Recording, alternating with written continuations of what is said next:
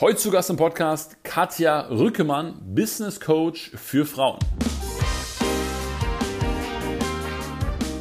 Herzlich willkommen im Nummer 1 Unternehmer Podcast. Tschüss Tagesgeschäft ist der erste deutschsprachige Interview-Podcast, der es sich zur Mission gemacht hat, Unternehmern mehr Zeit zu schenken und sie von ungeliebten operativen Aufgaben zu befreien. Wenn hier jemand käme und sage, wir sprengen dein Haus in, in, die Luft mit allen Wertgegenständen, mit alles, was drin ist, sage ich, ja, dann mach's doch bitte. An was hänge ich wirklich und was glaube ich zu verlieren? Und die meisten Menschen fokussieren sich darauf, was sie verlieren könnten, anstatt den Fokus darauf zu richten, was sie gewinnen würden. Ich bin auf Katja tatsächlich über eine Empfehlung gestoßen und jemand hat zu mir gesagt, hey, schau dir das mal an, die Frau ist echt anders. Und ich mag anders, ich mag skurril und habe mir dann mal so ein bisschen ihre Postings durchgeschaut und ich würde es empfehlen, auf Facebook oder Social Media das auch mal zu machen, weil da habe ich sehr oft das Wort Sex, Schwanz, Orgasmus und sonstiges gehört und das hat mich natürlich erstmal aufhorchen lassen. Warum? Weil sie in ihrem Marketing und wie sie nach außen agiert, super, super, super provokant ist. Und ich finde es immer spannend, ähm, Menschen im Podcast zu haben, die anders denken, die vielleicht auch so ein bisschen von dieser unternehmerischen Norm wieder abweichen und die mir einige Glaubenssätze im Kopf zerstören. Und äh, gleichzeitig bin ich natürlich immer total gespannt, etwas Neues zu lernen. Und Katja hat im Podcast super viel natürlich darüber gesprochen, wie sie ihr Business organisiert, wie sie das mit ihrer kleinen Tochter macht. Und ähm, vor allem hat sie darüber gesprochen, wie sie ihr Leben denkt und anders leben möchte, als sie es vielleicht bisher gelernt hat, ähm, sind super viele, wie ich finde, coole Statements drin, von denen man sich was abschneiden kann, auch ähm, gerade für Frauen, ähm, die vielleicht ihre Rolle neu oder anders definieren wollen. Ich habe äh, super viel gelernt über mich, über Frauen, über Business und überhaupt. Und von daher, los geht's jetzt mit dem Podcast.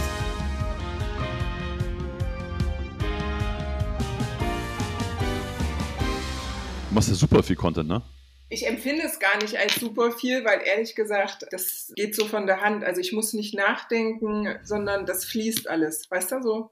Ich bin sehr kreativ und das, was ich mache, ist genau das, was in meinem System steckt. Also das heißt, andere müssen sich anstrengen und sagen, mir fällt nichts ein. Und bei mir ist es eher so, mir fällt zu viel ein. Ich könnte jeden Tag zehn verschiedene Sachen posten und ich bin so, dass ich nur zwei, drei poste.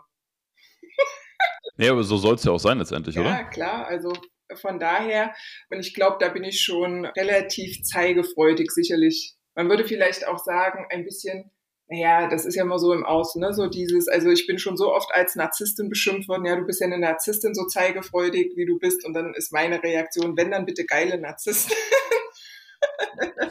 Wie, wie, definierst du geile Narzisstin? Ja, das ist ja eher Spaß. Narzissten sind ja selbstverliebt, empathielos, können nicht mhm. wirklich andere, sich in andere hineinversetzen, sind nur ich bezogen. Davon bin ich weit entfernt, sonst wäre ich nicht so gut. Also ja, gerade Empathie ist eine große Eigenschaft von mir. Es ist natürlich so ein bisschen diese Verarsche, dieses, weil Narzisst glaubt ja immer, er ist the number one und deswegen sage ich, ich bin keine Narzisstin, ich bin wenn eine geile Narzisstin, was aber eigentlich eher so ist, ey, halt die Fresse, was laberst du mich voll, mm. was Ironie da drauf ist. Aber geil ist letzten Endes daran, ja, dass ich für mich da keine Grenze kenne, ja, so dieses, ich hm. glaube, die meisten Menschen sind unglaublich fake und es gibt, ich habe Coaches kennengelernt, für die ich auch tätig war, die waren als Privatperson, waren die cholerisch, hysterisch, und komplett angstbezogen. Nach außen waren mhm. sie souverän, still, harmonieliebend. Also das heißt, die hatten zwei Rollen. Das war so das eine, was sich vermeintlich verkaufen lässt und das andere, was sie in Wahrheit sind. Da gibt's bei mir jetzt nicht den Unterschied. Ich differenziere nicht zwischen Katja privat und Katja beruflich, sondern es, ich bin halt Katja, Punkt. Entweder du magst mich oder du bist mhm. scheiße. Und ich glaube, das ist so eher der Aspekt, diese Authentizität, die mir sehr wichtig ist. Ich habe keine Lust auf Fake. Ich meine, wir haben uns ja auch, als wir uns das erste Mal gesprochen haben, ähm, war das ja auch ein sehr offenes Gespräch, weil ich halte nichts von Mauern und von Fake und von Schein. Ja, ich hasse alles, was un mhm. unwahrhaftig, unauthentisch und, und unehrlich ist. Und das ist, glaube ich, so ein bisschen vielleicht der Unterschied zu manch anderen. Ich, ich, ich kann es total nachvollziehen. Also ich glaube ja eher, dass es so der, sagen wir mal, Journey of Life ist sich da irgendwie kennenzulernen und äh, das dann auch irgendwie authentisch zu leben. Ja, glaube ich auch. Aber bei wie vielen Menschen hast du das, das authentisch kennenlernen? Wie bist du denn dahin gekommen? Ich, ich frage deswegen, wenn du jetzt, wenn du jetzt, sagen wir mal, das ganze Personal Brand Thema anschaust, ne, das ist natürlich schon auch eine Bubble für sich und jede Bubble hat gewisse Regeln und es gibt gewisse Bilder, die du irgendwie, die dir vorgegeben werden, die du vielleicht auch erfüllen willst, mit denen du vielleicht auch anfängst, sie zu erfüllen und sagst, okay, das ist das Goal und gerade, gerade jetzt im Coaching-Markt gibt es ja keine Ahnung, es gibt Uhrenabstufungen, es gibt Umsatzabstufungen und das ist immer das Bild, was du dann wiederum erreichen möchtest. Ne? Wir hatten es ja vor kurz mit Immobilien, ähm, das muss so und so und so passieren. Also wie, wie hast du dich da rangetastet oder wie hast du auf dem Weg deinen eigenen Stil so für dich gefunden? Das Geile ist, ich habe ja relativ spät angefangen. Ich war Ende 30, ich bin jetzt 45 mhm. oder werde jetzt 45 und ähm, das heißt, ich war schon gefühlt fertig in mir. Also ich ja. war als Mensch, als Person recht stark schon gefestigt, geerdet und wusste, wer ich bin. Hätte ich irgendwie mit 20, 25 angefangen, wäre das vielleicht was anderes gewesen. Auf dem Weg zu mir mhm. ist ja, kommst du ja an so einen Punkt. Also wenn ich mir jetzt so Bilder anschaue, von zum Beispiel vor 15 Jahren, sehe ich eine unglaublich hübsche, super schlanke, die Figur hätte ich gerne wieder, attraktive Frau. Aber wenn ich mir in die Augen schaue, empfinde ich mich als nicht bei mir angekommen. Da finde ich, das Lachen ist jetzt ein ganz anderes, herzlicheres Lachen, ein viel, ähm, viel mehr angekommenes Lachen, was viel mehr in der Selbstliebe ist. Also das heißt, ich sehe die Bilder an und denke, boah, Topmodel. Und dann schaue ich mir in die Augen und denke, mit der Frau hast du nicht mehr so viel zu tun. Kannst du nachvollziehen, was ich meine? Das heißt, in, in, Wahrheit ist es dieser Entwicklungsprozess gewesen. Und ich hatte halt, wie gesagt, das Glück. Ich habe ja mich so richtig in die Sichtbarkeit begeben. Das war 2018. Da war ich also 39. Da war ich eigentlich für mich für mich schon unglaublich. Ich glaube übrigens, keiner ist fertig. Ich glaube, egal wie alt ich werde, ich werde bis zum letzten Atemzug mich verändern, entwickeln, transformieren und wachsen.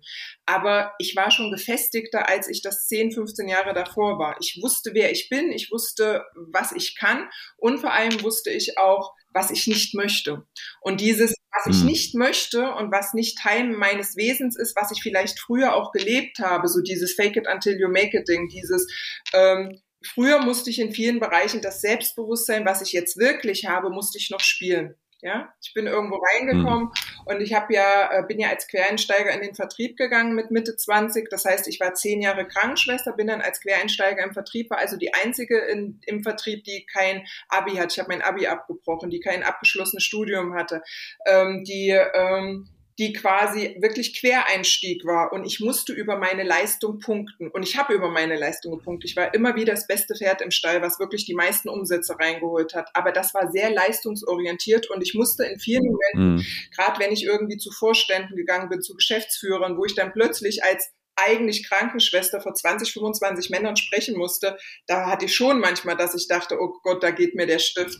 Aber ich habe so getan, als ob es nicht so ist. Das heißt, ich habe mich dorthin gestellt und habe dann die souveräne, selbstbewusste noch teilweise gespielt, weil ich mir niemals aus Stolz die Blöße gegeben hätte, ähm, dass es anders sein könnte. Und im Laufe der Jahre ist dieses Selbstbewusstsein, was ich mit Mitte 20 noch gespielt habe, wirklich Teil meines Wesens geworden. Und jetzt ist es echt, jetzt ist es mir scheißegal, wie viele Männer vor mir stehen, jetzt ist scheißegal, wie viele Menschen mir zuhören, ob es Hunderte oder Tausende sind. Jetzt ist es mir scheißegal, mit wem ich entgegentrete. Auch so, wenn ich zum Beispiel date oder so. Ich bin von einer Freundin gefragt worden, hast du eigentlich, wenn du datest, bist du, äh, bist du aufgeregt? Und ich sage, ich kenne das nicht. Ich bin nicht mehr aufgeregt. Ich bin seit vielen, vielen Jahren.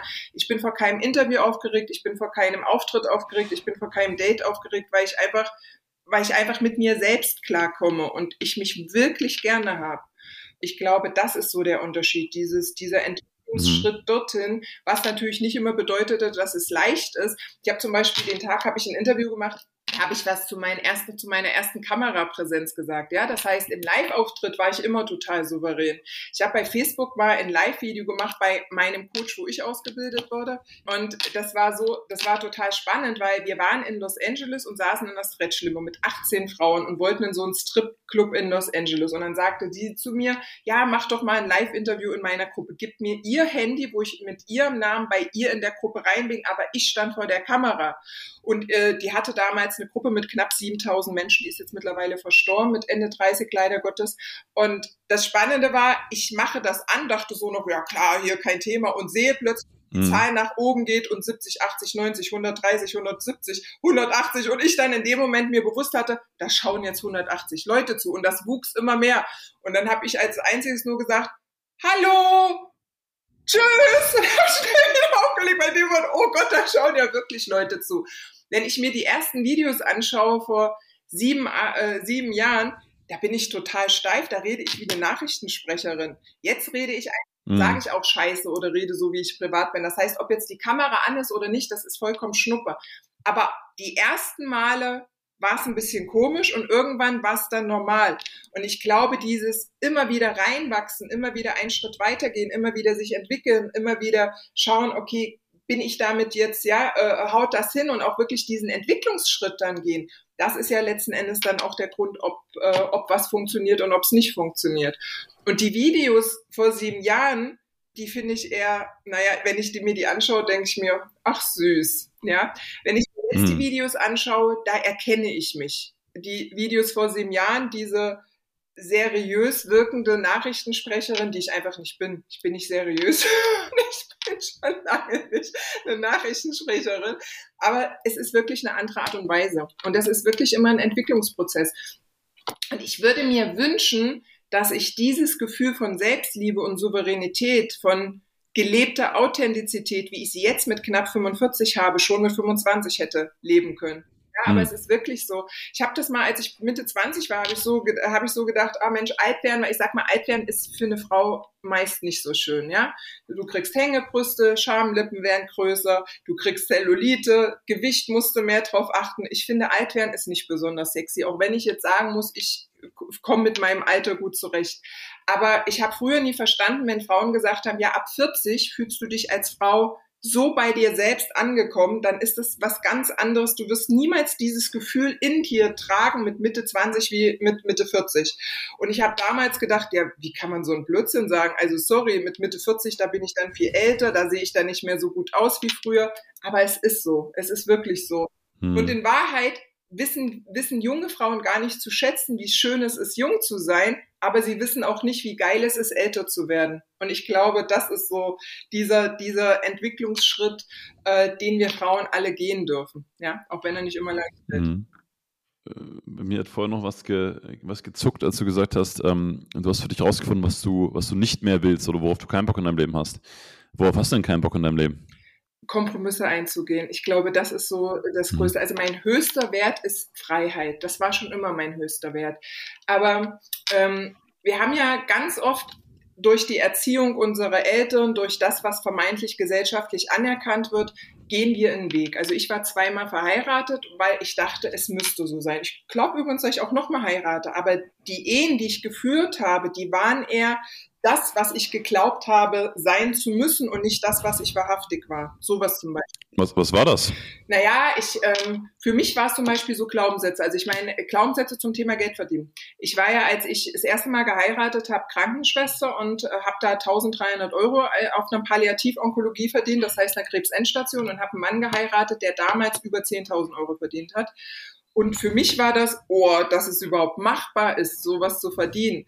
Aber für mich war es irgendwie immer relativ klar, dass Männer mehr verdienen würden als Frauen, weil ich überhaupt nicht den Horizont mhm. damals dafür hatte, dass es anders sein könnte. Ja, ich verdiene schon viele Jahre mehr als die Männer meist an meinen Seiten, an meiner Seite. Aber das heißt, damals war das noch so. Also habe ich eher versucht, meinem, meinem Ex-Mann den Rücken frei zu halten und versucht, ihn zu fordern und fördern, als dass mhm. Ich den Fokus auf mich hatte. Und ähm, was zum Beispiel auch einer der Aspekte ist, ich bin ja examinierte Krankenschwester das heißt, auch wenn ich da in dem Beruf schon fast 20 Jahre nicht mehr arbeite, aber ich bleibe es ja trotzdem. Und äh, ich war im Herzen immer sehr stark eine Retterin. Das heißt, ich habe mir immer Menschen gesucht, egal ob Partner oder Frauen, die ich irgendwie vermeintlich retten konnte. Ja, das war mir übrigens auch nicht bewusst, dieses Muster. Bei meiner zweiten Ehe hatte ich einen Pflegefall. Also in emotionalen Pflegefall, der war ein toller Mann, aber der war hochgradig depressiv, hatte ganz massive Probleme mit seiner Männlichkeit, Themen mit Sexualität etc. Und an dem habe ich rumgedoktert. Das heißt, den wollte mhm. für den war ich da, den habe ich äh, gepampert, ja, so dieses, das sind alles so Punkte, wo ich irgendwann verstanden habe, was meine Muster sind und irgendwann verstanden habe, stopp, ich darf mich an erste Stelle setzen, ich darf jetzt egoistischer sein, ich darf mich weniger um andere kümmern und darf bei mir selbst anfangen. Ich darf für mich reflektieren, was ist mir so wichtig, denn bei vielen Menschen, die so in so einem Rettermodus sind, ist dieses Thema, zum Beispiel, wenn wir wieder über Selbstbewusstsein reden, ist dieses Thema ja ganz oft, du machst etwas für andere nicht nur ihret selbst wegen, sondern deinet selbst wegen, um das Gefühl zu haben, du wirst gebraucht, was wiederum dein Selbstwertgefühl steigert. Ja, das ist so dieses, mm, dieser mm, Kreislauf von Rettern. Und diese Erkenntnis zu haben, dass ich irgendwie immer das Gefühl haben musste, gebraucht zu werden, damit ich mich selbst komplett fühlte, das war zum Beispiel so eins der Muster, wo ich verstanden habe, ich werde mich nie wieder auf einen Pflegefall einlassen. Ich werde mich nie wieder auf einen Mann einlassen, der nicht stark, der nicht stark ist und stabil, und zwar authentisch stark und stabil, der wirklich steht und auf den ich mich verlassen kann. Das heißt nicht mehr der Punkt, dass ich unter ihm bin oder dass er unter mir ist. Ich hatte also quasi so gefühlt in der einen Ehe das Gefühl, ich war drunter und in der anderen Ehe das Gefühl, ich war drüber. Und Mhm. Das in Gesamtsumme, es darf, wenn, auf Augenhöhe sein. Und wenn wirklich männliche und weibliche Energie ist was ganz Wertvolles und ich rede jetzt nicht davon, dass man als Frau eine Kampfemanze sein muss, um, ja, sondern im Gegenteil. Es geht darum, wirklich die Männlichkeit und Weiblichkeit zuzulassen und einfach jeder sich gegenseitig zu unterstützen und zu fordern. Weil mein Business ist genauso wichtig wie das Business meines Mannes.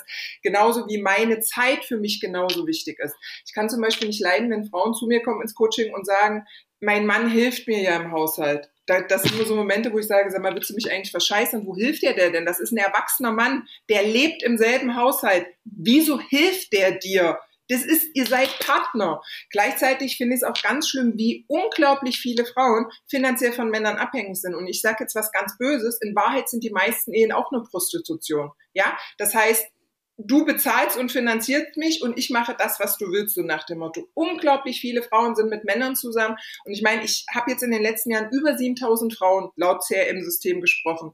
Über 7000 Frauen, du glaubst gar nicht, wie viele davon gesagt haben, ich bin unglücklich mit meinem Mann, ich liebe ihn gar nicht mehr, aber er bezahlt alles. Das ist Prostitution, sorry, mehr ist es nicht. Das heißt wirklich dieses Bewusstsein zu haben, in die Eigenverantwortung als Frau zu gehen und zu sagen, ich kenne meinen Wert, ich weiß, was ich kann, ich finde auch jemanden, der auf Augenhöhe mit dir interagiert, wir sind partnerschaftlich, alles geht Hand in Hand. Das ist ja das, was die wenigsten Frauen leben, die wenigsten Beziehungen sehen so aus. Die wenigsten, mhm. die meisten Frauen, das hast du jetzt gerade zu Corona-Zeiten gemerkt, ja, äh, wer ist denn zu Corona-Zeiten hauptsächlich mit den Kindern zu Hause geblieben? Wir hatten gesagt, okay, dann nehme ich mein Business zurück. Wie viele Frauen sind dann rausgeschmissen worden oder wie viele Frauen haben nichts mehr gemacht? Wie viele Frauen spreche ich, die sagen, naja, zu Corona-Zeiten war es dann so, dann konnte ich nichts mehr machen, dann ist mein Mann, hat das Geld verdient und ich bin bei den Kindern geblieben. Warum? Mit welcher Rechtfertigung ist der eine mehr wertiger und die andere kann bitte den Haushalt machen, sich um die Kinder kümmern und der andere darf Geld verdienen, so nach dem Motto, ja. Und das sind auch so mhm. Aspekte, ich finde, wir sind noch lange nicht bei der Gleichberechtigung, aber nicht, weil sie nicht machbar ist, sondern weil die meisten Frauen nicht in der Eigenverantwortung sind und nicht verstehen, dass sie diejenigen sind, die die Gleichberechtigung haben dürfen. Und da geht es jetzt nicht um eine Frauenquote oder so ein Scheißdreck, sondern es geht wirklich um dieses, pass auf, wir sind gleichwertige Partner, das sind meine Termine, das sind deine Termine, lasst ihr uns aufeinander abstimmen. Das ist zu tun, das kann ich gut. Ich bin zum Beispiel, ich hasse Kochen, aber ich bin Meisterin des Aufräumens. Ich habe wirklich als ich bin wirklich so, das ist wahrscheinlich auch noch die Krankenschwester. Ich würde nie ins Bett gehen. Ich habe ein 240 Quadratmeter Haus. Würde nie ins Bett gehen, ohne dass jedes jeder Raum aufgeräumt ist. Nachts sieht mein Haus immer sauber aus. Tagsüber hat es dann meine Dreijährige übernommen aber nachts sieht's halt immer, ja, und dass ich sage, ich koche nicht gerne, koch du, aber ich, ich mache gerne sauber. Ich mag's, wenn's hier aufgeräumt ist. Oder das und das muss getan werden, was kannst du übernehmen? Kannst du auf dem Weg dorthin das wegbringen? Kannst du jenes übernehmen? Da habe ich Termine. Das heißt, dass es wirklich stimmig miteinander ist, aber jeder für sich seinen Raum nimmt. Ich kann das sehr gut nachfühlen. Ich würde sogar so weit gehen, dass ich sage, ähm, vielleicht sind diese ganzen Rollenbilder auch schon wieder überholt. Also vielleicht gibt es ja auch mal ein ganz neues Bild von Beziehungen und ein ganz neues Bild von Zusammenleben. Also wer sagt, dass überhaupt jemand den Haushalt machen muss? Vielleicht gibt es ja auch gar keinen Haushalt, vielleicht gibt es ja auch ein ganz anderes. Aber, aber das haben wir dahingestellt. Ich frage mich jetzt, du unterstützt ja die Frauen dabei, ne? Wo würdest du sagen, weil es hören ja auch viele Unternehmerinnen zu, was sind so die ein oder zwei blinden Flecken, die so am häufigsten auftreten? Also wo merkst du, ja, also so jetzt keine Ahnung, dass man irgendwie mehr Geld verdienen möchte, ist dann vielleicht offensichtlich. Dass man sich wegen den Haushalt streitet, ist vielleicht offensichtlich. Dass man selbstbewusster sein möchte, ist vielleicht offensichtlich. Aber wo sagst du, dass das siehst du vielleicht gar nicht selber, wenn dir nicht mal jemand ein Feedback gibt oder dich, dich extrem ja. darauf anspricht? Ähm, ich will noch mal ganz kurz was zum Thema Haushalt sagen. Haushalt, glaube ich, ist immer ein bisschen, vor allen Dingen, wenn du Kinder hast da. Ich habe auch eine Haushälterin, ich habe jemanden, die die Wäsche bügelt, ich habe einen Fensterputzer. Äh, das heißt, ich putze nicht. Aber aufräumen, ja, das meine ich quasi mit Haushalt. Das, was viele Menschen nicht sehen, die meisten Frauen, und auch das klingt jetzt ein bisschen böse, die versuchen, ein Business zu gründen und sind dabei nicht Unternehmerin, sondern sind, ich sage es jetzt ganz böse, ängstliche Personen, die unglaublich viele Geldglaubenssätze, Limitierungen haben und teilweise, und auch das ist jetzt böse, aber ich mache es jetzt bewusst böse, damit es ankommt, Hausfrauen-Mindset haben. Ich habe Frauen, ich habe gestern hm. mit einer telefoniert, die sagt zu mir, ja Katja, wir haben schon mal miteinander gesprochen. Die hatte sich zum Gespräch angemeldet. Ich sag, wann war das? Ja, vor zwei Jahren. Ich sag, okay, und was hat sich in den zwei Jahren geändert? Selbstständig. Ja, mittlerweile habe ich meine Selbstständigkeit ausgekommen. Ich wollte ja zu dir ins Coaching kommen, wollte aber kein Geld ausgeben. Ich habe da null Euro Umsätze gehabt. Jetzt zwei Jahre später habe ich zwischen 200 und 300 Euro Umsätze äh, äh, im Monat. Habe deswegen jetzt mein Business aufgegeben lebe von meiner Mutter, die Narzisstin ist, zu der ich wirklich keinen Kontakt hatte, die mich jetzt unterstützen musste, aber finanziell gesehen. Und ich habe den Kontakt auch nur wieder, übrigens eine Frau, die in meinem Alter ist, zu meiner Mutter aufgenommen. Ich will sie zwar gar nicht mehr, aber zumindest gibt die mir ein paar hundert Euro, dass ich überleben kann. Und ich wollte dich eigentlich nur noch mal sprechen. Dann sage ich, okay, zwei Jahre später, bist du jetzt bereit, ins, in dein Business zu investieren? Nee, ich habe ja kein Geld. Und das sind so Punkte, wo ich denke, ich habe immer wieder Frauen in den letzten fünf, sechs Jahren gesprochen, die genau in so einer Geschichte sind. Ich habe kein Geld, deswegen kann ich nicht lernen, wie ich Geld verdiene.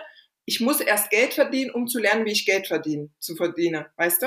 Und dann ist die andere Seite, das heißt, meine erfolgreichsten Kunden sind alle Frauen, die allesamt allesamt ihre Frau stehen, die allesamt Familie und Kinder haben, die aber sehr klar sind in dem, was sie wollen und wirklich bereit sind, dafür zu gehen. Das sind unternehmerbewusste Frauen, die wissen, sie müssen als Unternehmer investieren, die wissen, es gibt auch mal Phasen, Erfolg ist kein, ist kein Sprint, Erfolg ist ein Marathon. Die wissen auch, ich muss jetzt hier durchziehen, ich darf für mich in der Klarheit sein, ich darf organisierter sein als jetzt eine Frau, die eben nicht arbeitet. Ja, ähm, wenn mir eine Frau sagt, und ich weiß, auch das ist triggern, aber wenn mir eine Frau sagt, naja, äh, ich meine, äh, sorry, Hausfrau ist auch ein Job. Ich arbeite immer in acht Stunden auch im Haushalt und habe Kinder. Ja, Schätzelein, die Unternehmerinnen, die machen das doch genauso. Die haben aber halt nicht acht Stunden Zeit, sondern die arbeiten acht bis zehn Stunden und hängen den Haushalt und die Kinder hinten dran. Und das ist so vielen gar nicht bewusst, mhm. dass es also gar nicht darum geht, was du zu tun hast, sondern darum geht, was du wirklich willst und inwieweit du für dich klar bist, dass du dahin äh, äh hingehen möcht, kannst. Und ich merke sehr stark, wie limitierend die meisten Frauen denken. Die meisten Frauen denken unglaublich limitierend, was Geld äh, äh betrifft, was Geld Anziehen und Verdienen betrifft. Die meisten Frauen denken unglaublich limitierend, was generell Geld investieren betrifft. Für jeden Multimillionär, der Multimillionär geworden war, ist, ist irgendwann klar, ich muss, wenn ich ein Business gründe, muss ich reinbuttern. Ich muss investieren, ich hole mir Unterstützung, ich hole mir einen Coach, ich hole einen Unternehmensberater. Es wird Phasen geben, da schreibe ich eher rote Zahlen als schwarze. Ich meine, das weißt du ja auch. Ne? Das ist ja am Anfang ist es ja nicht einfach so geschenkt. Das ist ja nicht so schnipp und dann bist du, bist du super erfolgreich, sondern es ist ein Weg und du hast viele Hürden, viele Terrorbarrieren, die du überstehen musst. Frauen haben das Thema, dass sie teilweise gar nicht bereit sind, sondern dass sie glauben, ich mache mich mal selbstständig und dann schauen wir mal und wenn es nicht funktioniert, gehe ich halt zu einem Mann. So. Das mhm. ist jetzt sehr grob runtergebrochen, weil es gibt da unterschiedliche Abstufungen etc. Aber wir haben ja jetzt nur nicht zwei Tage, sondern reden jetzt hier im Podcast. Und das ist mir so bewusst. Diese Eigenverantwortung fehlt ganz vielen Frauen. Ein Mann würde nie auf die Idee kommen, das ist das, was ich immer wieder höre. Mensch, ich habe eine Firma, am Wochenende kommen jetzt die Schwiegereltern zu Besuch. Ich werde jetzt fünf Tage nichts für meine Firma machen, weil am Wochenende kommen ja die Schwiegereltern zu Besuch das, auf so eine Idee wird ein mhm. Mann gar nicht kommen. Ich habe Frauen, die sagen, ja, ich weiß, ich müsste, ich sollte verkaufen, ich sollte das als Aufgabe machen, aber die Schwiegereltern kommen zu Besuch. Und wo ich dann so sage, ja und, na und, du hast ein Business. Wer nicht jeden Tag an seinem Business arbeitet und nicht jeden Tag dafür sorgt, dass er Marketing verkaufstechnisch nach draußen gehen kann, der wird scheitern. Und du machst eigentlich alles dafür, dass du scheiterst, weil alles ist in dem Moment wichtiger als dein Business. Und ich coache ja Frauen, die erfolgreich werden wollen. Das heißt, mein Business ist nicht nur, äh, wie wirst du als Frau glücklich? Das ist sicherlich ein Teil davon. Aber mein höchster Wert ist Freiheit. Und ich möchte Frauen zeigen, wie sie freier sind. Und zur Freiheit gehört finanzielle Freiheit dazu. Wenn du kein Geld hast, was hast du davon? Also ich meine, ja, Geld ist nun mal ein Mittel, womit du dir unglaublich viel leisten kannst. Sei es zum Beispiel Haushälterin, Fensterputzer, Nanny, die dann dafür sorgen, dass äh, das alles läuft. Aber diese Klarheit als Frau, die fehlt unglaublich vielen. Dieses Commitment fehlt unglaublich vielen. Diese Geschichten dahinter. Ähm, also ich, ich sage dann auch nicht mehr viel. Ich sage, okay, jetzt bist du zwei Jahre weiter, hat sich nichts getan und jetzt? Und jetzt? Was passiert jetzt? Was ist jetzt, was ist jetzt deine Entscheidung darüber? Naja, ich habe ja schon mein, ich habe ja schon mein Gewerbe abgemeldet. Und jetzt? Na, ich würde schon gerne wieder mein Gewerbe anmelden. Und jetzt? Naja, ich habe ja jetzt die letzten zwei Jahre, ist es ja auch von 0 auf 230, äh, äh, äh, auf 200 bis 300 äh, Euro. Und habe ich dann gestern gesagt, okay, dann lass uns mal diesen Schritt 2 bis 300 Euro in zwei Jahren. Wohin möchtest du? Ah, 10.000 Euro im Monat. Okay. Das heißt, in 60 Jahren schaffst du es dann, wenn du in den Schritten, in dem Tempo weitermachst, schaffst du drauf zu sein. Das ist ja schön. Du kannst ja das äh, deiner Tochter vererben. Aber da bist du in 60 Jahren bist du ja schon lange tot, ne? wenn du Mitte 40 bist kommt dann. Ich sag ja, aber ganz ehrlich, da, also du musst es dir mal vor Augen halten, was das für Geschichtenärzte sind. Und das ist das, was Frauen unglaublich viel in ihrem System haben, was mich schockiert, was ich dann, wo ich dann denke, hm. ja, okay, aber du kannst einen Hund nicht zum Jagen tragen. Und das ist mir mittlerweile jetzt nach, nach vielen Jahren auch bewusst. Eine Frau muss. Ja, yeah, ja. Yeah. Kurze Unterbrechung und ich möchte dir Tschüss Tagesgeschäft.de vorstellen. Großartige Unternehmer fragen sich nicht, wie kann ich das Problem lösen, sondern wer kann das Problem lösen. Und genau aus diesem Grund haben wir diesen Podcast und unser Netzwerk genommen, um dich dabei zu unterstützen, in deinem unternehmerischen Leben weiter voranzukommen. Das bedeutet, wenn du gerade auf der Suche nach neuen Mitarbeitern bist, wenn du auf der Suche nach einem neuen Geschäftspartner bist, vielleicht suchst du aber auch einen Dienstleister für Marketing, Vertrieb, Design, Website, whatever, wir stellen dir unser Netzwerk zur Verfügung.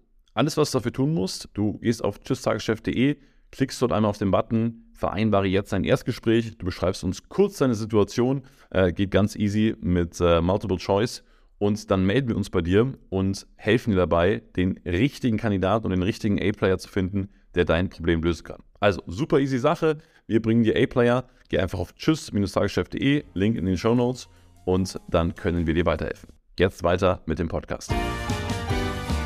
Also ich wollte gerade sagen, das, das wäre also Stichwort Freiheit. Du lebst ja von deiner Energie auch fairerweise. Ne? Also äh, du bist ein Vorbild für viele, du äh, coach viele, du ballerst Content raus, die Leute ähm, sind inspiriert von dir etc. Kannst du dir nichtsdestotrotz in Zukunft auch eine Vision von dir oder deinem Unternehmen vorstellen, in dem du vielleicht nicht mehr so persönlich involviert bist? Ich, ich glaube sogar, dass das früher oder später so sein wird, weil ähm, ich mich unglaublich schnell langweile. Derzeit macht es mhm. mir noch Spaß, aber ich weiß mhm. nicht, wie es ist. Ich hm. meine, ich habe neun Jahre, ich war zehn Jahre Krankenschwester. Ich habe neun Jahre gesagt, das ist mein absoluter Traumberuf. Ich habe nicht viel Geld verdient, ich hatte zig Nebenjobs, also ich habe wirklich, äh, ich erinnere mich an Jahre, da bin ich um 5 Uhr, äh, um, um 4.30 Uhr aufgestanden und war 23 Uhr zu Hause, weil ich so viel gearbeitet habe, weil von der Krankenschwester kannst du ja in Frankfurt, konntest du da nie gut leben, ja, ohne Partner wohlgemerkt, richtig. Das heißt, dann habe ich nach neuneinhalb Jahren gedacht, irgendwie ist das nicht mehr deins. Und dann habe ich so dieses, das mit mir hin und her getragen, dass sich was verändern müsste. Dann habe ich einen Hebammenkurs gemacht. Du glaubst gar nicht, was ich für Ausbildung habe. Also ich habe quasi nach der Krankenschwester Hebammenkurs, dann habe ich gedacht irgendwie, dann habe ich gedacht, vielleicht hängst du ein Medizinstudium dran. In Hessen kannst du, wenn du examinierte Krankenschwester bist, kannst du dann auch Medizin studieren ohne Abi, ja, nach der Berufserfahrung. Und dann habe ich irgendwie an einem Samstag gedacht, nicht die Hebamme wird sein, nicht die Ärztin wird sein. In Wahrheit bist du mit dem Job durch. Bin am Montag ins, äh, in, in, auf die Station gegangen, habe gekündigt. So. Das war quasi so die Entscheidung. Dann habe ich also nach zehn Jahren aufgehört. Dann bin ich als Quereinsteiger in den Vertrieb gewechselt. Habe das unglaublich gern gemacht und habe immer gesagt, ich bleibe für den Rest meines Lebens Vertrieb. Vertrieb ist für mich das Geilste überhaupt. Ich liebe Verkaufen, ich liebe es, mit Menschen zusammen zu sein. War da super erfolgreich, habe mich hochgearbeitet, also Account Manager, Key Account Manager, Teamleiter, ja, also wirklich äh, von Jahr zu Jahr ging es höher. Und irgendwann hatte ich das Gefühl, hm, so richtig befriedigt ist nicht mehr. Was könntest du hier verändern innerhalb dieser Blase? Hab da geschaut, was eine Option war und dachte so, das ist es auch nicht. Und habe innerhalb von ein paar Tagen gekündigt. Bin dann Coach geworden. Mhm. Das ist alles super schnell erfolgreich gewesen. Ich habe super schnell geile Umsätze gehabt. Mach das jetzt im, äh, über sechs Jahre ich kann dir nicht sagen, wie lange es mir Spaß macht, weil ich ja dazu tendiere, mich alle zehn Jahre komplett neu zu erfinden. Ja, das heißt, ich glaube schon, dass ich dazu berufen bin, Coach zu sein und dazu berufen bin, anderen zu helfen. Ähm, ich habe jetzt ein Buch geschrieben, du müsst jetzt hier mal, die habe ich mal hochgefahren. Ähm, das hat mir auch Spaß gemacht. Das heißt, ich bin mir sicher, ich werde noch ein paar Bücher schreiben die nächsten Jahre. Ich bin mir sicher, ich werde nicht in Deutschland bleiben die nächsten Jahre. Ich glaube wirklich, ich gehöre, ich gehöre raus in die Welt. Das sind so viele, ich habe noch so viel vor im Leben und ich weiß nicht, ob ich zum Beispiel, wenn ich jetzt irgendwie sage, ich gehe ins Ausland, gehe was weiß ich, nach Amerika, nach Dubai, so what, was immer es sein wird, vielleicht auch so ein kompletter digitaler Nomade, der staatenlos ist, kann ich mir auch vorstellen wenn ich mir das jetzt wirklich so klar vorstelle, weiß ich nicht, was die Zeit bringt und wann, was mir Spaß macht. Kann auch sein, dass ich irgendwie, irgendwie plötzlich was ganz anderes mache. Dass ich plötzlich sage, jetzt ist mein Fokus Coaching-Business aufbauen, Team noch weiter auszubauen, äh, mehrere Bücher noch zu schreiben. Ich habe schon geile Online-Produkte, noch mehr Online-Produkte rauszubringen. Ich habe äh, ein Haus gebaut, mir noch weltweit mehrere Immobilien mit anzulegen, ja. Das heißt, ich habe viele Pläne und Ziele. Ich weiß aber nicht, was dann ist, weil ich kann dir teilweise ja nicht mal sagen, wie lange es mir noch Spaß macht. Und ich bin ja wirklich so, dass ich denke, ich komme nackt und ich gehe nackt. Und dazwischen will ich nur eine geile Zeit. Und das war immer mein Fokus. Und wenn ich zu mhm. lange innerhalb einer Komfortzone war, habe ich gemerkt, fing ich an, wie so eine Tigerin im Käfig durchzudrehen weil ich das Gefühl habe, wenn es kein Wachstum gibt, dann, dann kommt so eine richtige Art von Langweile und Frustration in mir hoch. Und solange ich mich entwickeln kann, solange ich kreativ sein kann, immer wieder neue Wege gehen kann, solange macht es Spaß. Wenn ich das Gefühl habe, ich komme an der Stelle, wo ich gerade stecke, nicht weiter, dann kann es bei mir sein, dann bin ich ein bisschen unberechenbar. Dann kann es sein, dass ich plötzlich alles stehen und liegen lasse und sage, ich verändere komplett mein Leben. Ich mache jetzt komplett was Neues. Ja, wollte gerade ja. sagen, weil wenn du, wenn du sagst, du optimierst dein Leben irgendwie auf Freiheit, dann, dann ist das, also inwieweit siehst du das, was du jetzt gerade tust, als Berufung und inwieweit einfach, sagen wir mal, ein, ein Fahrzeug zum Ziel? Also ich, ich frage deswegen, ich, ich frage deswegen, also ich bin da, ich bin da mal relativ offen. Ich habe gar nicht so die Berufung. Ja? Also ich liebe es Zeit mit meiner Frau und meinen Kindern zu verbringen. Ich liebe es Zeit mit guten Freunden zu verbringen. Ich äh, liebe Marketing, Vertrieb. Ich habe da voll Bock drauf, aber ich sage nicht, oh geil, für das eine Thema brenne ich jetzt total und das muss die Welt wissen und dafür gebe ich jetzt alles. So, also ich, ich bin da mit mir total fein und cool und sage, hey, ich bin einfach in der Lage, anderen Menschen mehr Geld und mehr Zeit zu beschaffen und das ist okay so. Und ich finde es geil, was andere Menschen machen und wofür sie brennen und so, aber ich sage, naja, Berufung, ich finde halt den Typen geil oder ich finde halt die Idee geil, so, aber ich sage jetzt nicht, ich widme jetzt die nächsten zehn Jahre meines Lebens dieser einen Idee. Und, und deswegen bin ich immer so daran interessiert, inwieweit du sagst, naja, boah, nee, das ist schon Berufung und ich will das machen und auch wenn es kein Geld bringen würde oder wenn es weniger oder ich bin für alles bereit, wo du einfach sagst, hey, guck mal, es ist momentan einfach so der beste, das beste Fahrzeug zum Ziel. Also, ich war zehn Jahre Krankenschwester und es war meine absolute Berufung. Wir waren in der Abschlussklasse, waren wir 23 Schüler, wovon 22 gesagt haben, sie wollen das nicht ihr Leben lang machen. Ich war diejenige, die gesagt hat, ich mache das bis zu meinem Leben, weil es mein Traumjob ist. Gut. Ich war die erste, die aufgehört hat. Ich war zehn Jahre Krankenschwester äh, im Vertrieb und habe gesagt, ich bin zum Vertriebler geboren. Der Vertriebler, ich habe ein Vertrieblerherz und ich werde mein Leben lang Vertrieb machen. Ich bin diejenige, die dann aufgehört hat im Vertrieb ich sage als Coach, ich bin zum Coach gemacht. Das ist für mich etwas, was mir unglaublich leicht fällt, wo ich mich nicht, auch nicht anstrengen muss, sondern was wirklich Teil meiner DNA ist. In Wahrheit war ich schon immer Coach. Mein Leben lang habe ich andere gecoacht und, ge, und gepampert. Ne? Und ich, ich denke auch, ich bin zum Coach berufen. Also ich glaube wirklich, dass Teil meiner DNA das Coach-Sein ist. Aber wie gesagt, Teil meiner DNA war auch Krankenschwester und Vertriebler. Deswegen es ist immer das, was ich mache, ist für mich mehr als ein Job. Bei mir gibt es keine Grautöne, sondern es gibt immer nur schwarz oder weiß. Das, was ich jetzt mache, liebe ich. Es fühlt sich nicht nach Arbeit an, es fühlt sich geil an. Ich mache es unglaublich gerne. Das ist auch das, was meine Kunden merken. Wenn eine Kunde in Drama ist und die schreibt mir Samstagmorgen halb drei, dann bin ich diejenige, die ich bin eine Nachteule, die aufs Handy schaut und dann mit ihr noch spricht oder eine Sprachnachricht schickt. Ja, wo die sagt, ja, das hätte ich jetzt nicht gedacht. Ich dachte, du reagierst erst am Montag. Ich dann so, ja, aber das mache ich halt, ja. Das heißt, ich liebe das. Es fühlt sich für mich nicht nach hartem Job an oder nach, ich muss irgendwas machen, sondern ich kann sein, wie ich bin und verdiene trotzdem geiles Geld dabei. Ja, das macht wirklich mir Spaß. Aber wie gesagt, ich hatte ja schon viele Aspekte, wo ich auch super glücklich war. Das heißt, mein, meine Wünschelroute, mit der ich durchs Leben gehe, hängt nicht daran, wie lange ich etwas mache, sondern wie lange ich mit etwas Spaß habe. Und wenn mhm. ich damit mhm. keinen Spaß mehr, das ist wie in einer Beziehung. Wie lange bin ich glücklich mit der Beziehung? Und wenn ich nicht mehr glücklich bin und ich merke, ich komme hier nicht weiter, dann beende ich die Beziehung, dann gehe ich, weil ich glaube auch nicht, dass man unglücklich jahrelang, weil, wie gesagt, für mich ist nichts in Stein gemeißelt, ja, gar nichts. Aber trotzdem bist du offen für die dritte Ehe. Ich denke mir, ich werde sogar noch mehr als dreimal. okay, okay. Also das heißt, die Frage ist doch auch immer, wie sehr wächst jemand? Ich glaube, wenn mhm. ich jemanden, äh, wenn ich jemanden habe, mit dem man gemeinsam über Jahre wächst, wo du das Gefühl hast, du entwickelst dich in eine gleiche Richtung, dann mag das richtig sein. Aber ich habe zum Beispiel, ich habe zum Beispiel einen Freund, der ist auch Unternehmer, der hat eine Frau seit 25 Jahren, mit der er unglücklich ist die ist stehen geblieben. Die haben, die haben Kinder bekommen und ab dann war die Entwicklung vorbei. Mit der kann der sich seit Jahren nicht mehr unterhalten. Der hat keinen Bock auf Sex mit der.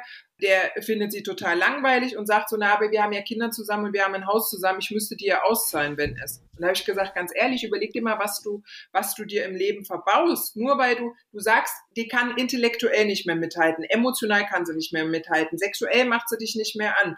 Aber was bedeutet es denn für dich, dort in dieser Ehe gefangen zu sein? Nur aus irgendwelchen Ängsten vielleicht sie auszahlen zu müssen, weil du eine Karriere hingelegt hast und sie irgendwann entschieden hat, sie bleibt zu Hause wegen der Kinder. Und das sind halt so die Aspekte, wo ich halt merke, wie viele Menschen so limitiert sind und hängen bleiben in, in, in Situationen und Beziehungen. Da geht es ja auch nicht nur um Beruf, äh, privat, es gibt ja auch geschäftliche Beziehungen, die eine Vollkatastrophe mhm. seit Jahren sind, weil sie Angst haben, dass sich etwas verändert oder dass die Freiheit zu viel kosten würde. Das habe ich nicht. Es gibt zwei Dinge, die ich mitnehmen wollte. Das eine ist mein Kind, ja, die ist, die ist Teil meiner, meines Wesens, die ist Teil meiner Seele, ist meine große Liebe. Und das zweite ist mein Handy zum Geld verdienen. Mehr brauche ich nicht. An dem Rest hänge ich auch nicht. Wenn hier jemand käme und sage, wir sprengen dein Haus in, Lu in die Luft mit allen Wertgegenständen, mit alles, was drin ist, sage ich, ja, dann mach's doch bitte was, was hat das mit mir zu tun? Ja, dann kann ich irgendwo neu anfangen. Aber das Thema ist, an was hänge ich wirklich und was glaube ich zu verlieren? Und die meisten Menschen fokussieren sich darauf, was sie verlieren könnten, anstatt den Fokus darauf zu richten, was sie gewinnen würden. Und ich gehe mhm. immer in, mhm. was gewinne ich denn, wenn ich hier die Situation verändere? Und so ist es. Also das heißt, wenn ich eine Beziehung eingehe, und ich bin ja seit Jahren bewusst Single. Ich habe es immer mal versucht. Ich habe auch Männer, mit denen ich schlafe.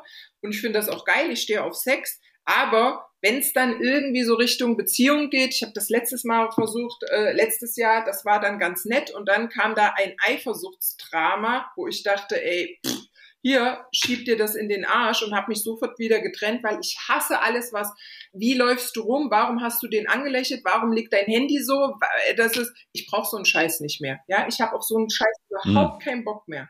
Und das ist aber so der Aspekt, dass ich sage, wenn ich jemanden hätte als sehr glücklicher Single, wo ich sage, du machst mich körperlich an, du bist geistig intellektuell, finde ich dich sexy. Ich kann mit dir in die gleiche Richtung schauen. Wir haben ähnliche Werte, Visionen, wir können unglaublich viel miteinander lachen. Der Sex ist geil. Ähm, ich brauche nicht dein Geld, ich brauche nicht, äh, ich brauche auch nicht deine Unterstützung, sondern das, was ich mir wünsche, ist, dass wir als beste Freunde durchs Leben gehen, heiß aufeinander sind und gemeinsam was aufbauen. Und wenn ich das Gefühl hätte, das wäre quasi auf Augenhöhe, dann ist es auch so, dass ich sagen würde, kann ich mir vorstellen, zu heiraten. Aber wenn ich das Gefühl habe, also ich glaube, jemanden, der einen 9-to-5-Job hat, der kann nie verstehen, was ich mache. Warum ich jetzt am Wochenende mhm. arbeite, warum ich jetzt um Mitternacht noch eine E-Mail raussende, warum ich plötzlich die nächste Idee habe, warum ich jetzt XY machen muss, warum größer weiter. Ich war äh, ähm, vor zwei Jahren war ich mal auf einer Dating-Plattform und ich bin da immer am Anfang ein bisschen verhalten, auch mit dem, was ich mache. Und wenn ich dann so ein bisschen mehr mit jemandem geschrieben habe, dann kam dann so, dass ich gesagt habe, pass auf, guck dir das einfach mal an, was ich mache, weil damit es klar ist, ich werde das nie ändern. Und in meiner letzten Ehe war es so, es gab immer wieder Diskussionen, warum bin ich schon wieder dort? Warum muss ich schon wieder mal? Warum muss ich schon wieder was posten? Warum muss es, warum reicht es nicht, das, was wir haben? Und das ist. Also quasi Einwand Vorwegbehandlung, hast gesagt, guck mal, das ist meine Website, das ist mein Lifestyle. Ja. Genau, guck, ja. ob, so, und dann waren Männer, die gesagt haben, ja, geil. Und, und dann waren aber schon hinten dran, ja, das brauche ich nicht, ja, ich hab das nicht, ja, mir ist Geld nicht so wichtig. Ja, warum denn schon? Warum noch mehr? Warum muss das sein? Da habe ich nicht mal mehr geantwortet. Da dachte ich so, ja, ist gut. Und genau deswegen mache ich es. Weil in Wahrheit ist es mittlerweile ein Abschreckungsmechanismus, weil so unglaublich viele Männer Probleme damit haben, wenn die Frau sagt, pass auf, ich habe schon ein geiles Business, ich verdiene schon richtig gutes Geld, aber ich will nach oben. Mein Ziel war es nie, Millionärin zu sein. Millionenumsätze hatte ich super schnell. Mein Ziel war immer, Milliardärin zu sein. Und es ist nicht wichtig, ob ich jetzt in diesem Leben eine Milliardärin bin. Es ist das, dass das Ziel ganz klar ist. Es ist, ja, das heißt, mein Fokus war immer, wie kann es weitergehen? Was kann ich machen? Welche Firma kann ich gründen? Was könnte es noch daneben bei sein? Wo rein könnte ich investieren? Ich habe zum Beispiel auch in Aktien investiert und habe mich da vollkommen verspekuliert. Also das heißt, da habe ich viel Geld, äh, das war jetzt nicht unbedingt die schlauste Variante oder ich habe in den Fonds investiert, vermeintlich in einen super sicheren Fonds, 40.000 Euro in einen Altersfonds. Äh, habe ich 2000 Euro im Monat in diesen Fonds eingezahlt und zum Schluss war dieser verfickte Fonds in, in äh, über die Volksbank in Russland, eine Einlagerung in Russland, ja, da kommen wir seit dem Ukraine-Krieg nicht mehr dran. Weg, weg, 40.000 Euro, die ich eingezahlt hatte, weg. Ja, also das heißt, ich habe wirklich viel, viel Blödsinn auch gemacht. Aber der Punkt mhm. ist, ich bin bereit für meinen Blödsinn die Verantwortung zu übernehmen. Und ich brauche niemanden an der Seite, der mir sagt, warum, wieso, weshalb ich etwas nicht tun sollte, sondern der sagt, ich kann es vielleicht nicht immer verstehen, aber ich lasse dich und ich unterstütze dich. Und das sind so bei, ich sag jetzt mal, bei unglaublichen vielen Männern, wo dann die Limitierung gab. Letztes Jahr war es zum Beispiel so, da habe ich geglaubt, das ist ein Großgeist und ein Visionär. Ich kannte den auch schon anderthalb Jahre und dann fing plötzlich ein Eifersuchtsdrama an mit jedem Scheiß, wie mein Handy liegt, wie ich rumlaufe, warum man meine halterlosen Strümpfe, wenn ich mich bewege, unterm Rock blitzen sieht. Also nicht einen kurzen Rock, sondern einen langen Rock, aber äh, da ist, ist der Unterrock mal verrutscht und hat man zehn Zentimeter halterlose Strümpfe und es gab dann zwei Stunden Streit, deswegen, wo ich dann sage, ey, geht's eigentlich noch? Freundchen, gelbe Karte, bei der roten bist du weg. Ich brauche so einen Scheiß nicht. Ich habe auf so eine limitierende Kacke keinen Bock mehr. Und das ist, glaube ich, das so dieses, ich würde mir jemanden wünschen, der wirklich auf Augenhöhe interagiert, der nicht das Gefühl hat, ich bin mehr oder ich bin zu viel, sondern der es mich lassen kann, so wie ich bin. Und mhm. ich brauche, ich muss an jemanden rumdoktern. Du bist ein Mann, du, du lebst dein Leben. Mir ist nicht wichtig, wie du lebst. Ja, also ich, gut, ich würde mich jetzt, muss ich sagen, ich würde mich nicht mehr auf jemanden einlassen, der ähm, in normalen 9-to-5-Job würde einfach nicht funktionieren vom Mindset her. Das ist wirklich, das ist wie Welten. Das ist wie, als ob ich einen Chinesen auf Deutsch äh, in, in Kochrezept erkläre. Und das heißt aber, es geht um dieses, ich kann dich stehen lassen.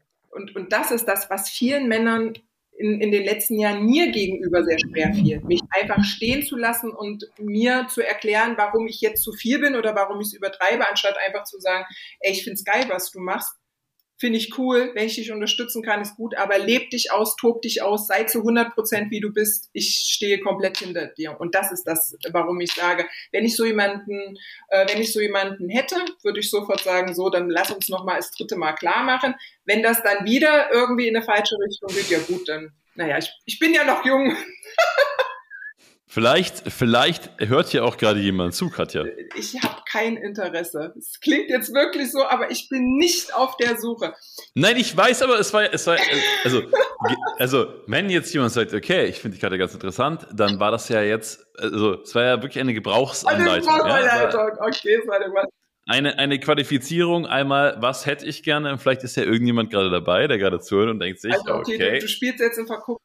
That's ja, it. Ja, ich sag dir ganz ehrlich, You never know. Oh, okay, Durch den Podcast okay. passieren verrückte Sachen. Ja, okay. Also, ist nicht mein ich, Fokus, ich, ist wirklich nicht mein Fokus, ist mir vollkommen schnuppe. Ja. Du glaubst gar nicht, wie viele Männer mich jeden Tag anschreiben.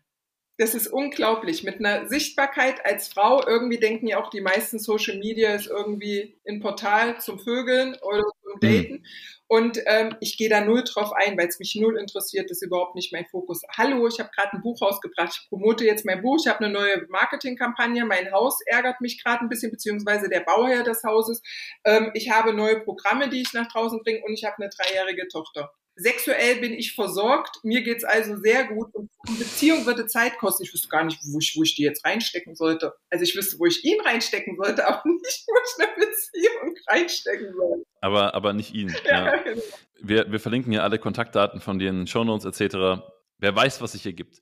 Erzähl mal ein bisschen was von deinem Produktportfolio, weil du, du äh, baust ja auch ganz gerne immer mal wieder neue Sachen und ähm, hast ja, glaube ich, auch so ein bisschen verschiedene, verschiedene Produkte am Start, die du so designst.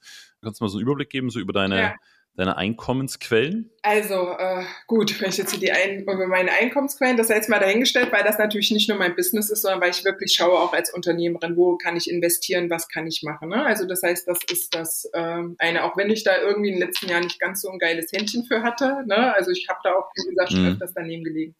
Aber ich habe ja gesagt, ursprünglich komme ich aus dem Vertrieb und verkaufen kann ich aus dem FF. Also das ist wirklich, das ist das mhm. ist auch Teil meiner DNA.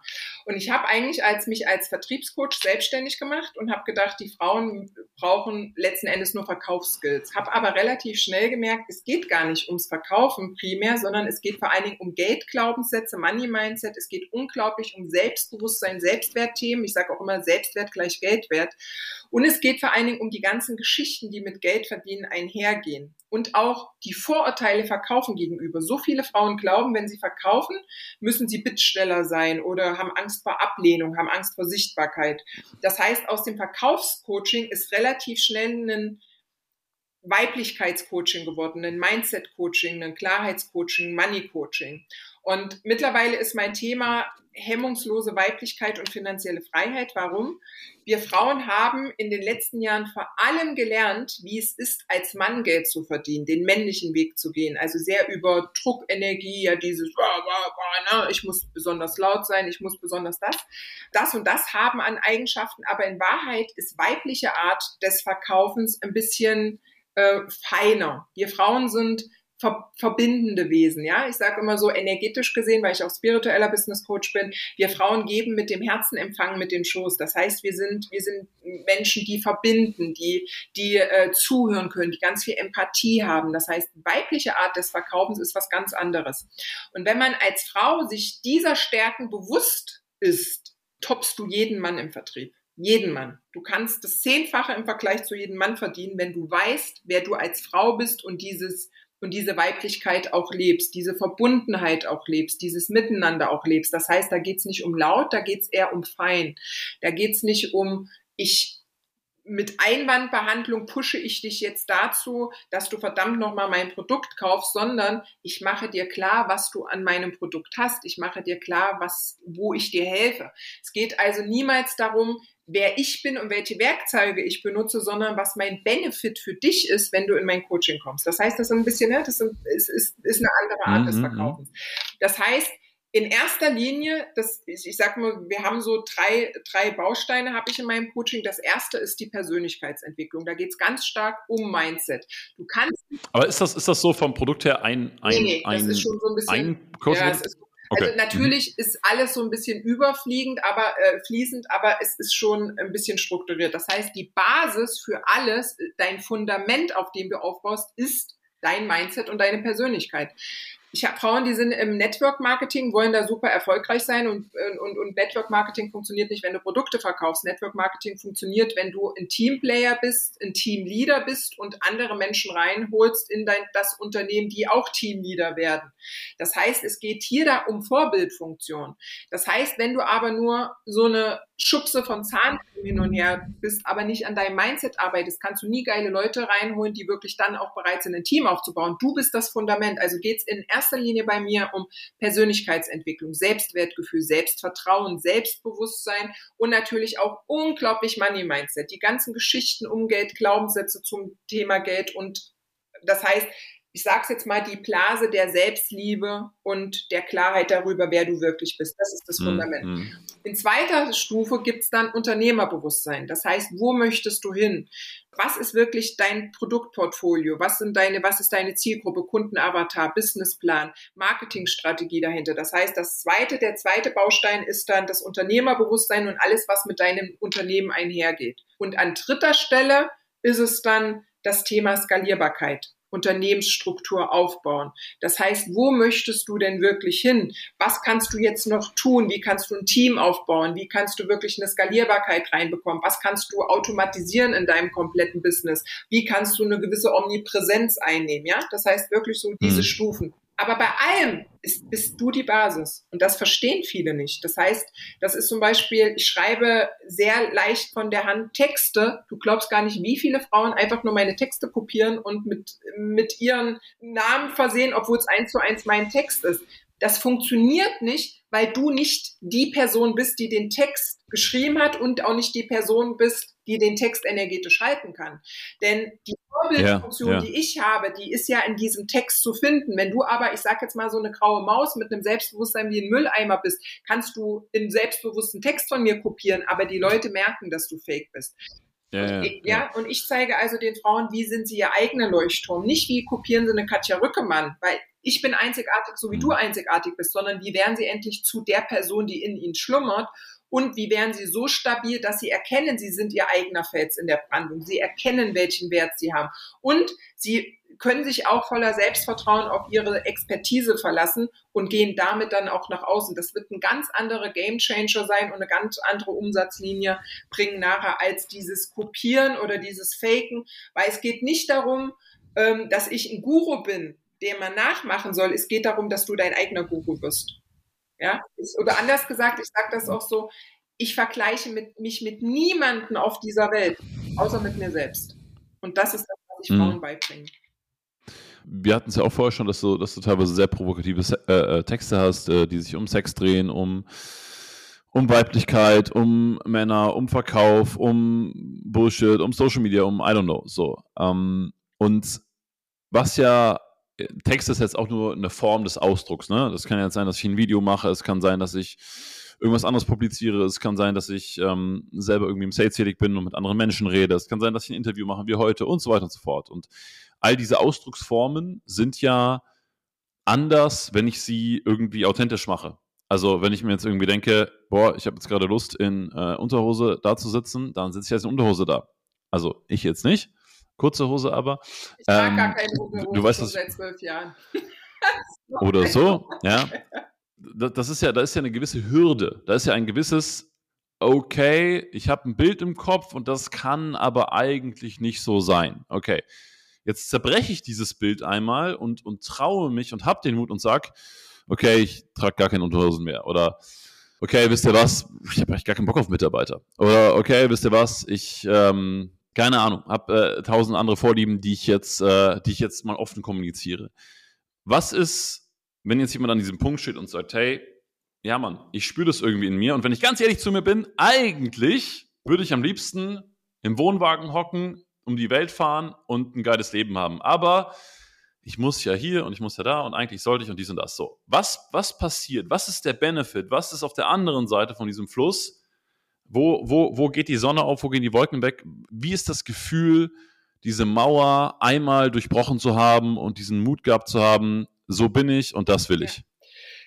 Wenn ich auf dem Sterbebett liegen würde und ich, du würdest mich fragen, was ist die Quintessenz deines Lebens, würde ich sagen, den letzten Satz, mein letzter Satz wäre, folge deiner Intuition. Das wäre mein absolut letzter hm. Satz. Unser Kopf ist unser größter Saboteur und Boykotteur, unser größter Manipulator. Unser Kopf fickt uns jeden Tag. Punkt. Und deine Intuition, dein Bauchgefühl ist in Wahrheit dein wahrhaftiges Gehirn, dein wahrhaftiger Leitfaden im Leben. Und wenn sich etwas für dich falsch anfühlt, wenn sich schwer anfühlt, wenn sich nicht stimmig anfühlt, dann hat das einen Grund in deinem System. Ich rede nicht von meiner Angst, die hochkommt. Ja, eine Angst mal irgendwie, was weiß ich, du gehst den nächsten, das Next Level, machst den nächsten Entwicklungsschritt und merkst plötzlich, okay, jetzt kommt eine gewisse Angst. Das ist in Ordnung. Eine Angst darf mal sein. Aber dieses, das hier ist nicht richtig. Das hier ist nicht mein Leben. Das hier ist nicht das, was ich wahrhaftig leben möchte. Das haben wir alle in unserem System. Aber die wenigsten verändern dann. Die meisten sagen, geht halt jetzt nicht anders. Da muss ich durch. Und Natürlich kann jetzt nicht jeder sagen, okay, ich gehe im Wohnwagen, ziehe ich durch die Welt, ja. Aber ich glaube, in Wahrheit könnte es jeder sagen. In Wahrheit geht es darum, das zu machen, was deiner Seelenenergie am meisten entspricht. Und unsere Intuition führt uns ja. Unsere Intuition sagt ja, ich muss hier raus. Das ist nicht mehr meins. Und das ist das, was ich vorhin gesagt habe. Wenn ich immer das Gefühl hatte, es geht nicht mehr weiter oder ich bin unglücklich, da fühlte ich mich wie eine eingesperrte Tigerin im Käfig. Und hm. ich musste raus. Und je weniger ich diesen Impulsen gefolgt bin, hier rauszugehen, desto mehr wurde ich kratzbürstig, desto mehr wurde ich frustriert, desto mehr wurde ich zur italienischen Vasenwerferin, wenn mich, also die Zündschnur in meinem System wurde immer kürzer. Bis ich irgendwann diesen Impulsen gefolgt bin und dann wieder diese Freiheit gefühlt habe.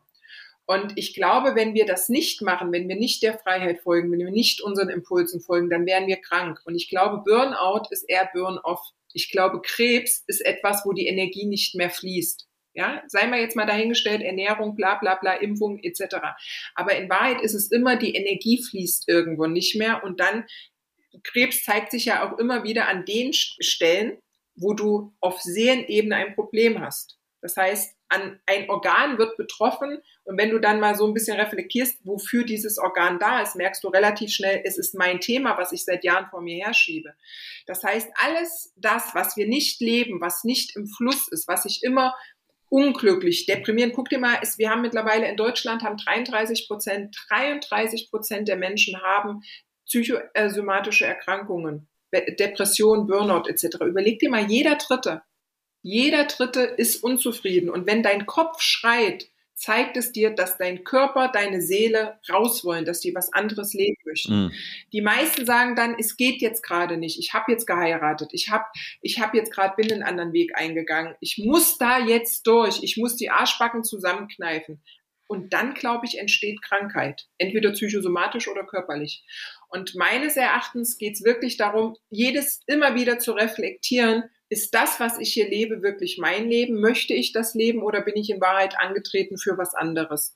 Und dann auch den Mut zu haben, selbst wenn wir scheitern könnten, den Mut zu haben, einfach neue Perspektiven einzuschlagen und neue Richtungen zu gehen. Das ist das, was ich gemacht habe.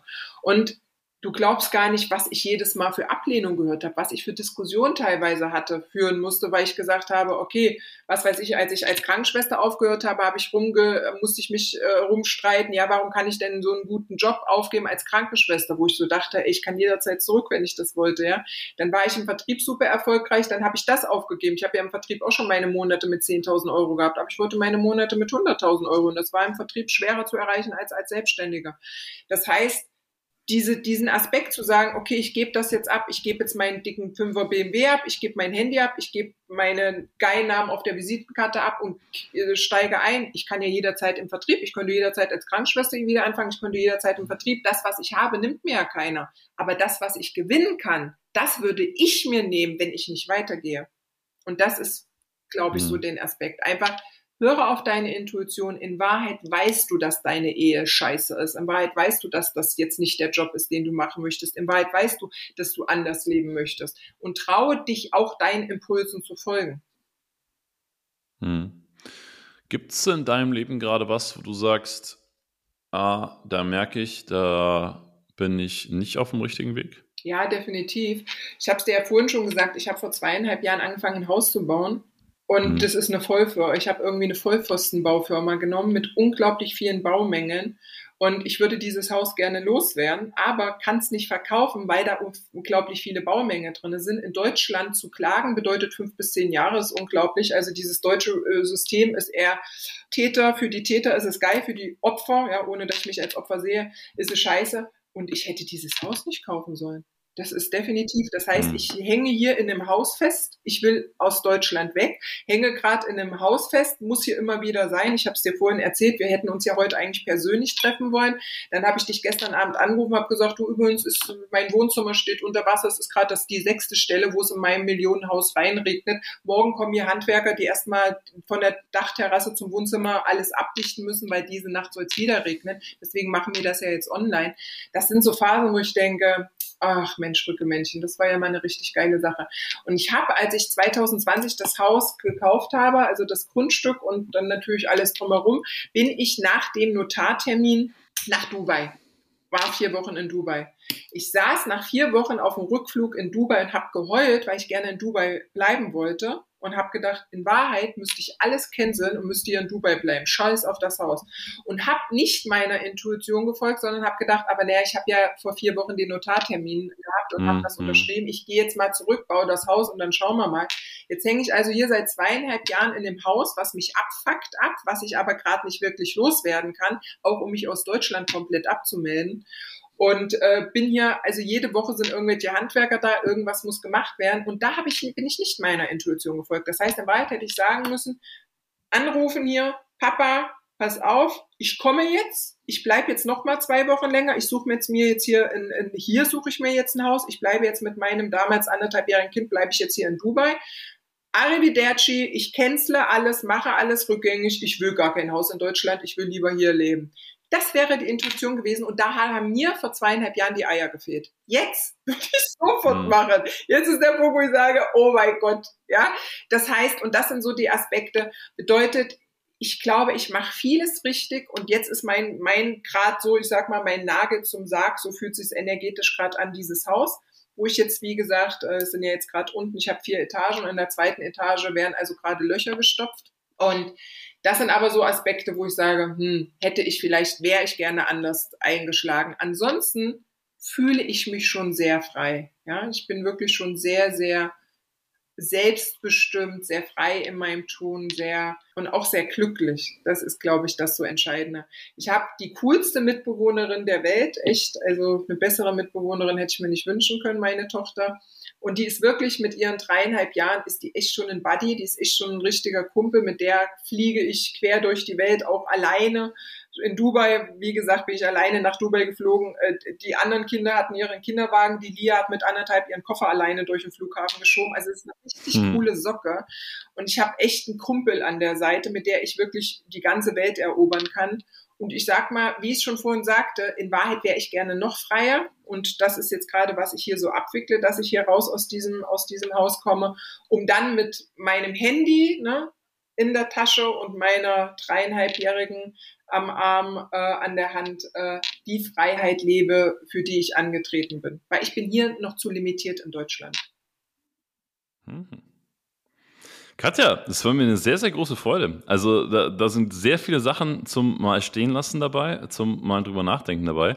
Aber ich schätze extrem, dass du, dass du so direkt bist und ähm, auch so provokant bist. Ich glaube, dass es, dass es äh, sehr viele so ein bisschen aus ihrer Komfortzone rauskitzelt.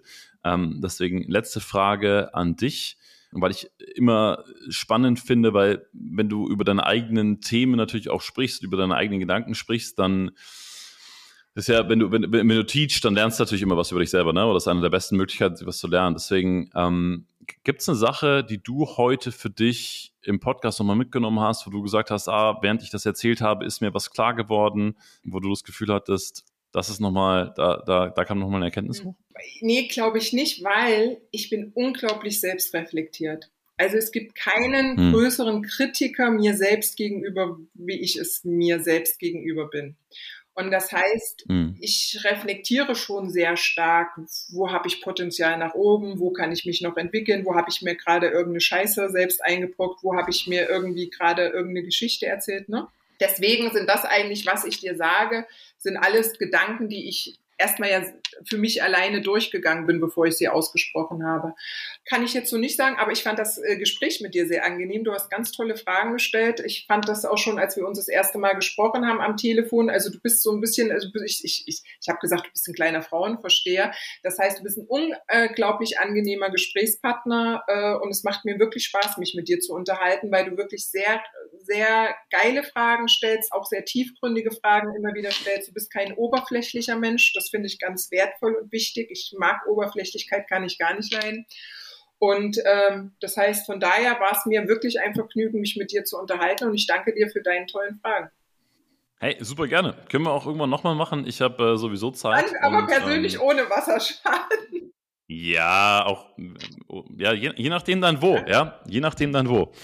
Vielen, vielen Dank, dass du dabei warst und äh, vielen Dank euch allen fürs Zuhören und äh, bis zum nächsten Mal. Ciao, ciao. Tschüss. Noch ein kurzer Hinweis zum Schluss. Ich lade dich herzlich ein, dich bei unserem WhatsApp Newsletter zu registrieren. Link dazu ist unten in den Show Notes. Dort drüber sind wir direkt per WhatsApp in Kontakt. Das heißt, ich schicke dir eine kurze WhatsApp, wenn ein neuer Podcast rauskommt, wenn ich ein spannendes Buch gelesen habe oder irgendeinen teilenswerten Artikel für dich habe. Und du kannst auf diese WhatsApp-Nummer natürlich auch immer zurückschreiben, dein Feedback zum Podcast. Vielleicht hast du einen Gast, den du dir wünschst, den wir mal einladen können. Und so können wir direkt in Kontakt sein. Du bist immer auf dem neuesten Stand. In diesem Sinne, melde dich gerne an. Ich freue mich, wenn wir uns per WhatsApp lesen. Danke fürs Zuhören und bis zur nächsten Folge. Welche Impulse und Gedanken hast du mitgenommen? Lass uns dein Feedback zum Podcast auf tschüss-tagesgeschäft.de da und wenn es dir gefallen hat, abonniere den Podcast und empfehle ihn deinen Unternehmerfreunden weiter.